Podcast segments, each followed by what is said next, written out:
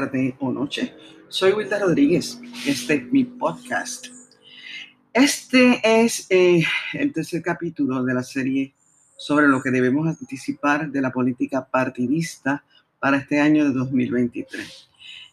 En el primer capítulo, que, que está disponible para ustedes en Spotify a través de mi página en Facebook, en ese primer capítulo hablamos del Partido Nuevo Progresista su confianza en revalidar en las elecciones del 2024 como la minoría más grande y la seguridad de que usarán este año para consolidar las ventajas que parecen tener hasta este momento por lo menos antes del anuncio definitivo de candidatura a fin de este año.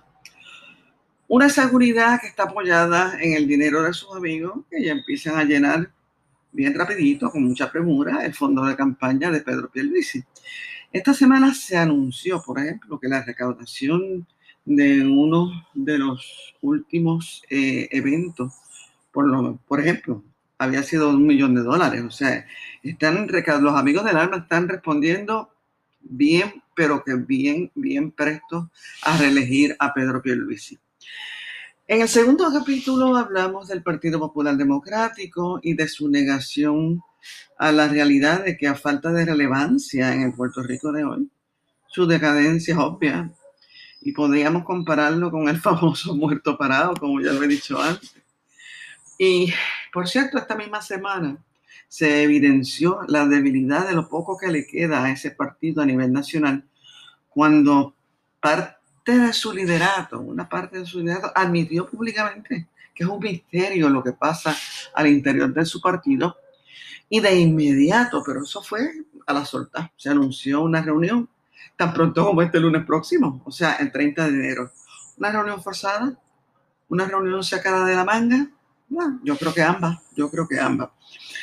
Sobre ese partido, perdón, sobre ese partido dije que su mejor opción para el 2023 es reconocer que lo que le queda de fuerza está en tratar de retener gobiernos municipales para seguir ocupando un número decente de escaños en la legislatura, porque sus posibilidades a nivel nacional para administrar de nuevo la colonia desde el Ejecutivo son muy, pero muy remotas y eso lo sabemos todos. Eso no es, eso no es descubrir ni el Pacífico ni América, eso lo sabemos todos.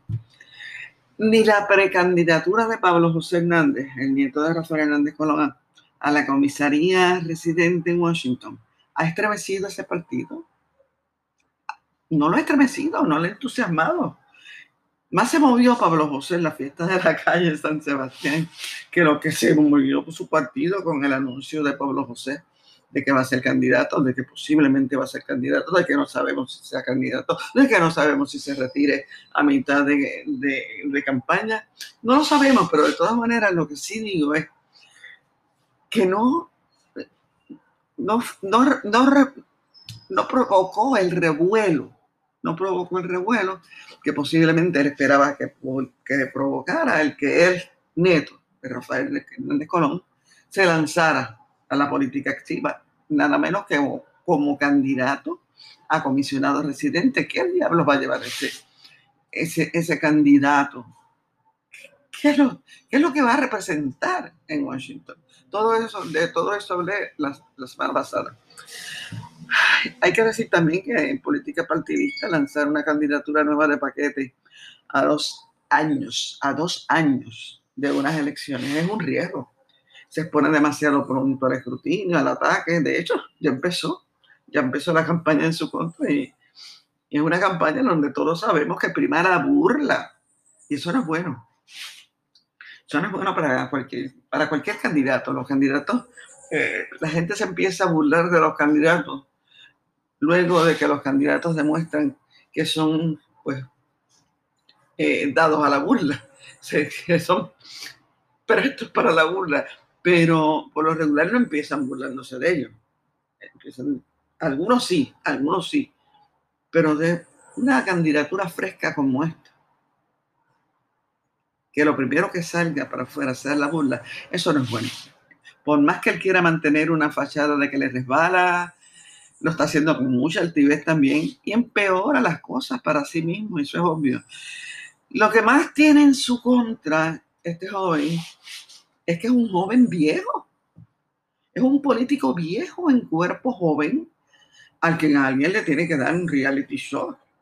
Pablo José no viene solamente con el lastre de un partido muerto que no tiene nada que ofrecerle al país, sino que viene con unas tácticas populistas del siglo pasado, decimonónicas, a holguras de ella decimonónicas, casi de dos siglos. Pero las que, las que trae, sinceramente, son las tácticas populistas de principios del siglo pasado de la primera mitad del siglo pasado. Y ese va a ser su problema dentro y fuera del Partido Popular Democrático.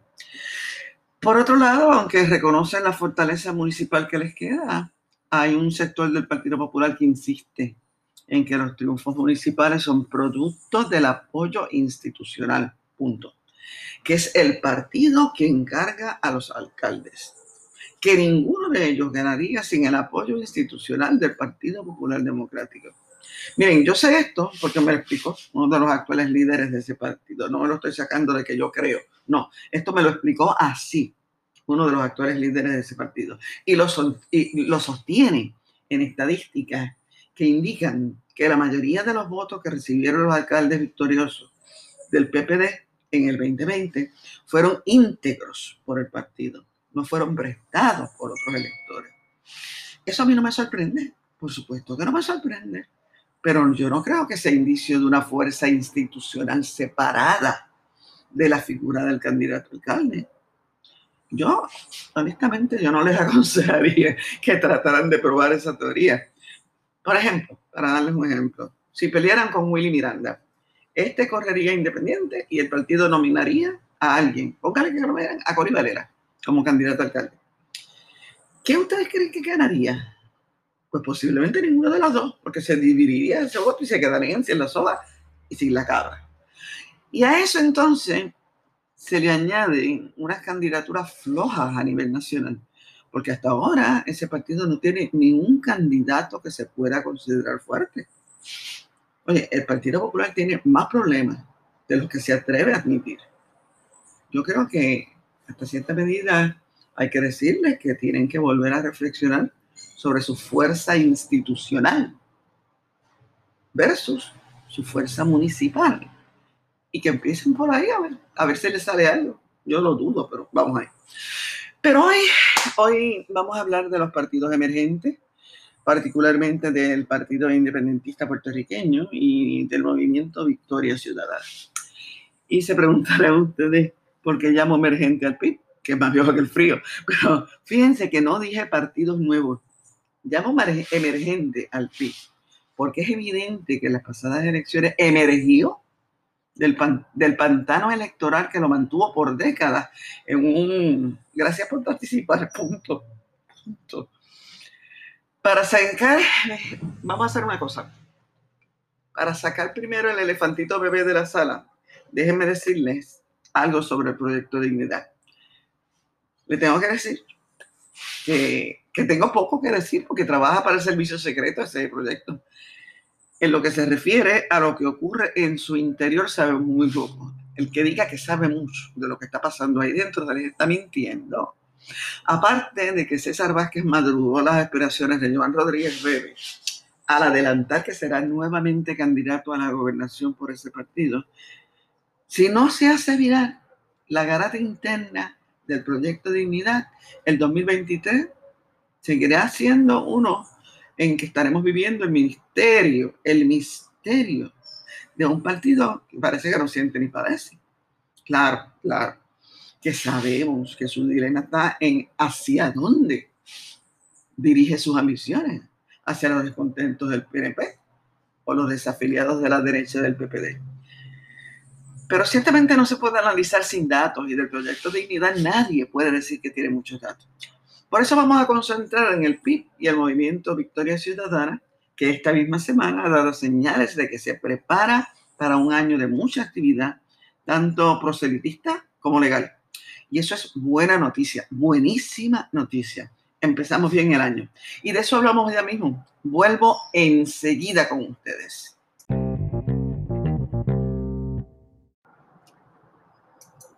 Y aquí estoy sigo siendo Wilda Rodríguez. Mire, Yo estoy súper contenta con que el PIB y Victoria Ciudadana hayan arremetido el 2023 con fuerza. El domingo pasado, el PIB endosó como partido la alianza con Victoria Ciudadana de cara a las próximas elecciones. Y una semana después anuncian cuál es su plan. General, por supuesto, que tampoco para darle el mapa de ruta al enemigo. No se le pueden dar todas las armas de uno al enemigo y después tratar de ganar los que me siguen por radio, por las redes, por este podcast, saben que he planteado cientos de veces la necesidad de esta cometida antes de que el entusiasmo generado por la alianza se enfriara. Lo dije muchas veces, hay que darles algo más, algo más del anuncio. Yo soy partidaria de las alianzas desde hace más tiempo de los que algunos quisieran recordar. Las entiendo, las he procurado, las he trabajado. Algunos yo estoy consciente de que a algunos les puede, y soy bien consciente de eso, de que a algunos les puede hasta molestar esa experiencia que tengo con las alianzas, pero no me la pueden quitar, no me la pueden quitar, ni me la puedo quitar yo misma. Aquí viene la vieja a dar instrucciones, van a decir algunos que me odian de gracia, pero esos son gajes del oficio. Pero sí les tengo que decir y repetir que el, el PIB y el Movimiento Victoria Ciudadana tienen que ponerse los patines y las pilas si quieren que su alianza aventaje a la alianza colonial más vieja que hemos tenido, que es la del Partido Nuevo Progresista y el Partido Popular Democrático. Eh, dije, y lo dije y lo, voy a decir otra vez, dije que había que trascender, que los dos apuestos y jóvenes líderes, del PIB y del movimiento Victoria Ciudadana, que son Juan Dalmau y Manuel Natal enfrentaran la, había que trascender, que estuvieran frente a las cámaras con una sonrisa de vamos a hacer una maldad, ¿ok? Y unos guiños de vamos a hacer una maldad. Es hora de hacer la maldad. Y qué bueno que han empezado. Si se quedaba en sonrisa y en guiño, el entusiasmo iba a caer. Yo no tengo idea, aunque me imagino, las discusiones internas en el PIB para aceptar esta alianza.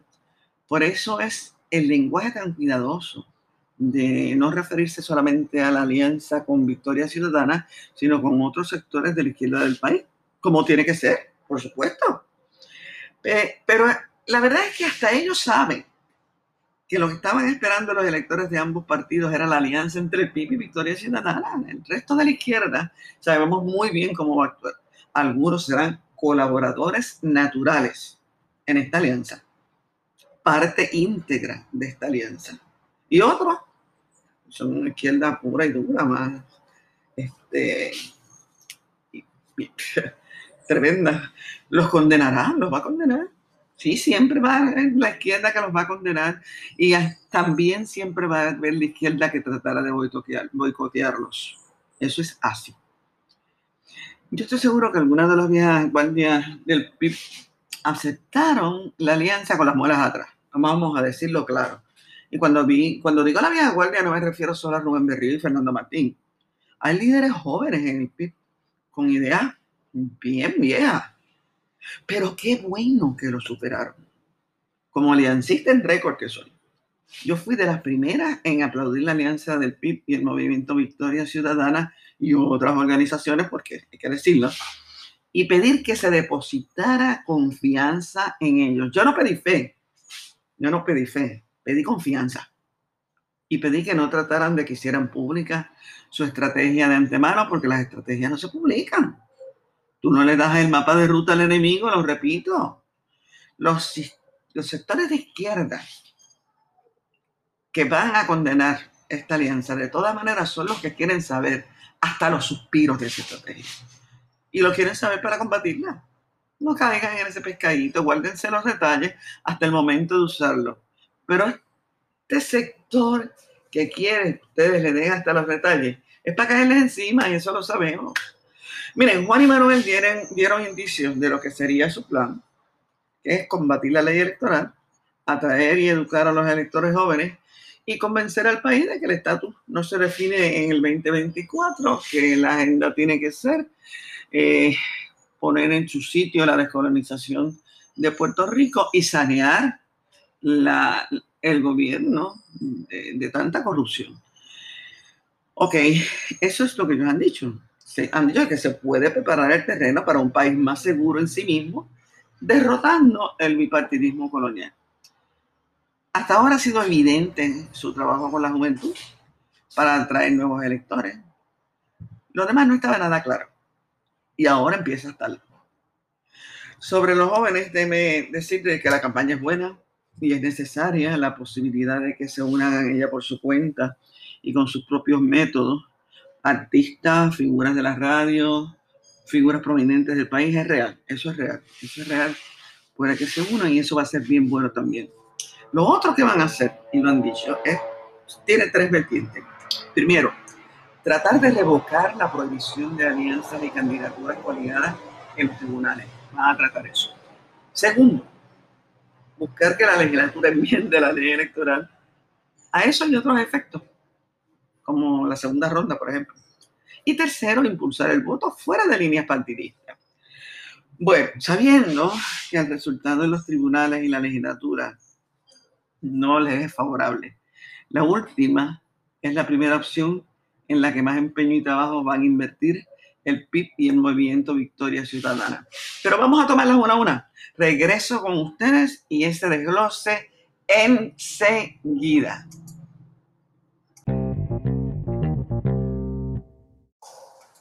Repito, sigo siendo Wilda Rodríguez y este es mi podcast.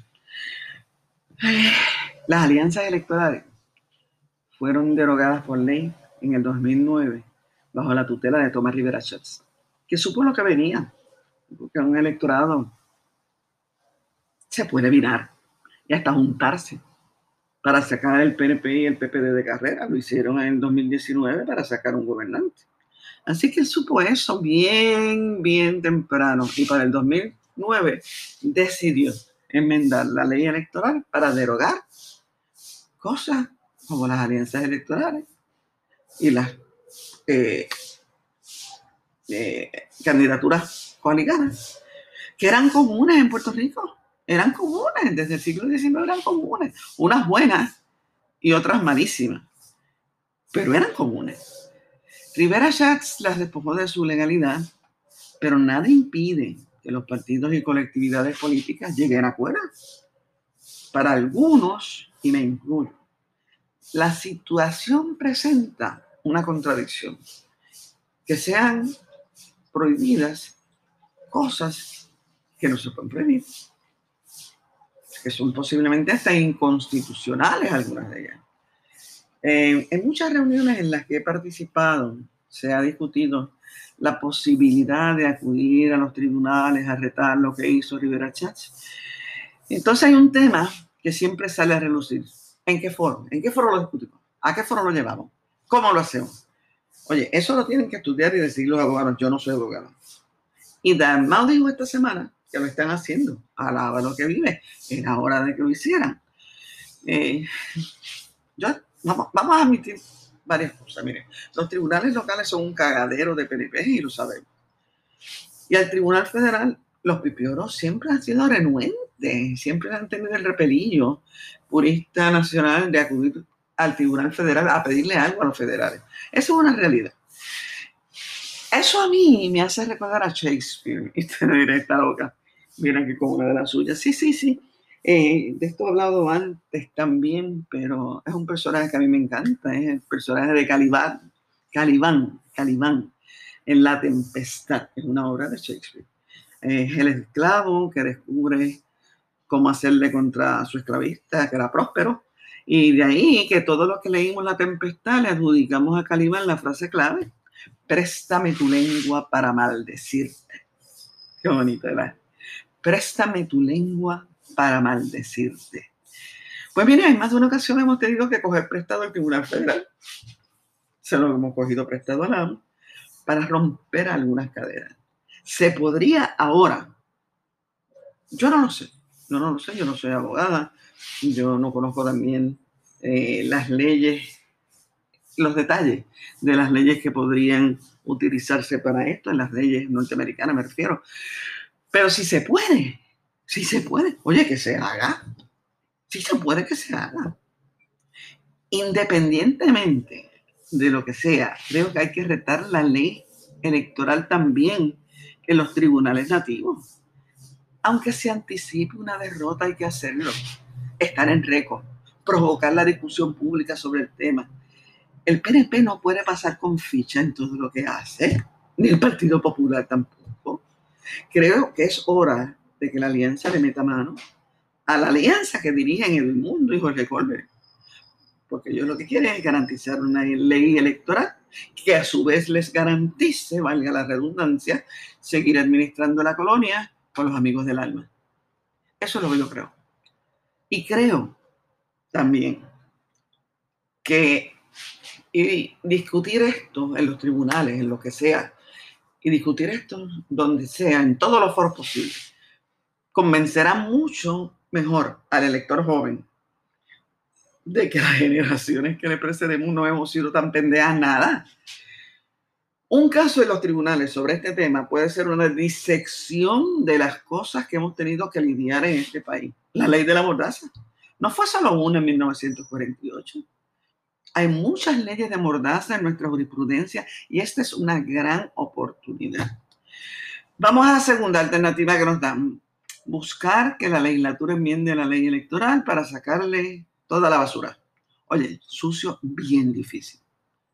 Bien difícil ya es hora de entrarse a inquietazo como grupo, como grupo de cambio, con el enemigo común que es el PNP y el PPD que están demasiado cómodos los dos.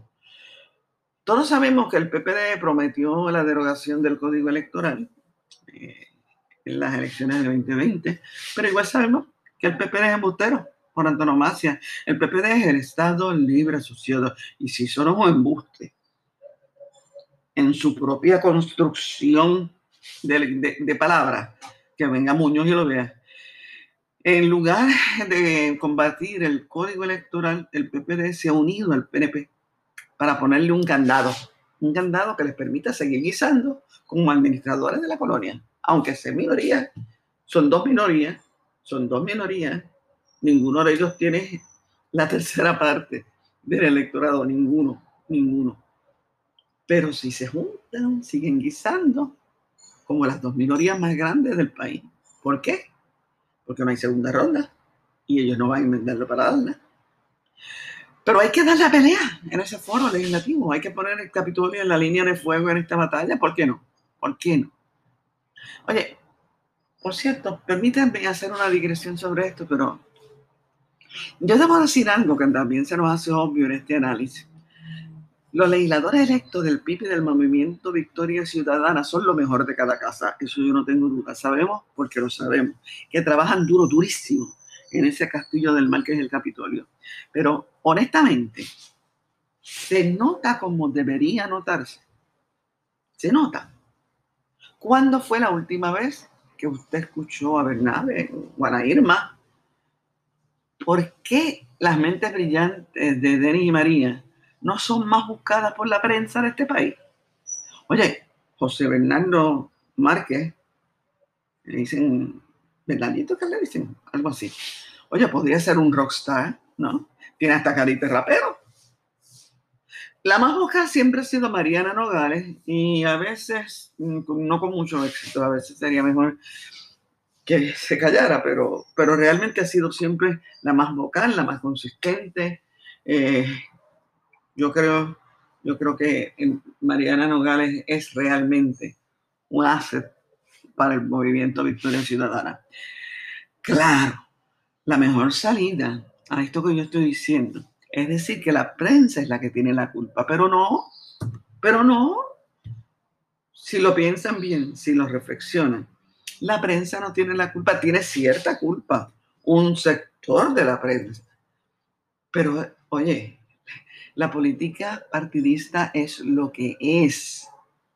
Yo diría que para el 2023 hay que, ellos tienen que tener una campaña mediática conjunta y bien articulada. No hecha por amigos que creen que son expertos en campañas mediáticas, sino por verdaderos expertos de esa vaina, que pongan al frente a esos legisladores que son brillantes, que no necesitan mucho coaching, lo que sí necesitan son los foros. Lo que sí necesitan son, son los medios. Lo que sí necesitan es moverlo. Oye, y en Puerto Rico hay muchos medios de comunicación. No se creen que los medios de comunicación concentrados en San Juan son los únicos. Aquí podríamos tener un media tour de un año completo con todos los medios de comunicación que hay en este país. Así que tranquilos, yo creo que se debería cambiar esta, este, esta apatía por,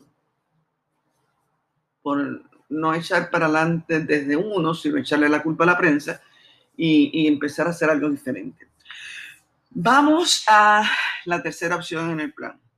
Impulsar el voto fuera de líneas partidistas. Obvio, obvio. Y fíjense, fíjense si es buena esa. Que ya Alejandro García Padilla salió a decir, eso es trampa, eso es trampa. Y ya mismo, su hermanito del alma, Tomás Rivera Schatz, va a seguir por esa línea también. Claro, PNP y el PPD van a decir que eso es trampa. ¿Por qué? Porque ellos lo prohibieron en el 2009 y no lo quieren cambiar ahora. O sea, eso que ustedes van a hacer no se puede hacer. Pues sí se puede. Esa alternativa es real y es factible. Tienen que articularla bien para no confundir a los electores, pero se puede. Miren, basta con que el PIB y el movimiento Victoria Ciudadana se pongan de acuerdo para no pisarse los callos, eso es todo. Y con eso me refiero, por ejemplo, para que ustedes vean que, de, qué es lo que estamos hablando. Si Dalmau es el candidato de consenso, un sector de Victoria Ciudadana tiene que parar ya en tratar de sustituir a Alexandra Lúgaro. Tienen que reponerse de haber perdido a Alexandra como fenómeno político por excelencia del país en mucho tiempo. Oye, no hay quien le despinte que lo fue. Oye, un fenómeno que ojalá se pudiera clonar. Yo quisiera que se pudiera clonar, pero no se puede. Entonces, perder energía y tiempo en tratar de sustituirla no le hace bien al partido, ni a su nuevo líder Manuel Natal, que bastante tiene en el plato. Esto le resta energía y titulares a la misma alianza. Natal se merece correr de nuevo para la alcaldía de San Juan con una coalición que le dé mano y muñeca al PNP y que el PIB no se le ponga referencia. Y se puede, se puede. En esta tercera alternativa de coalición también deberán estar pensando en nominaciones municipales de consenso. Eso es importante. Miren, aquí hay unos municipios cuyos alcaldes solo están esperando que los soples para caerse. Eso es así. Eso es así.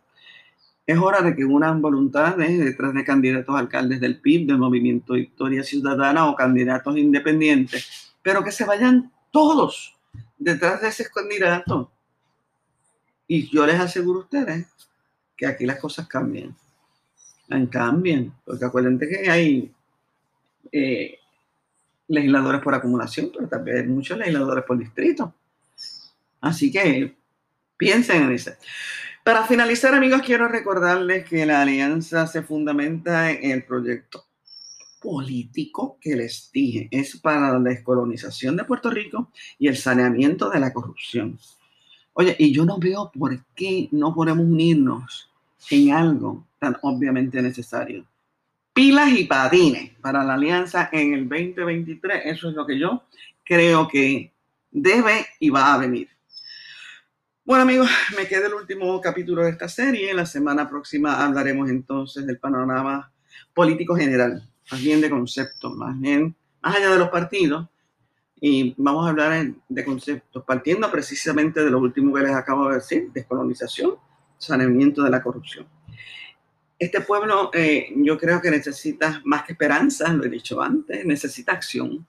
Y en el periplo electoral de cada cuatro años a mitad de camino, que es donde estamos, deberíamos empezar a ver a qué vamos o a qué regresamos en las próximas elecciones. Estamos. Gracias por escucharme. Soy Wilda Rodríguez. Que nos vaya bonito.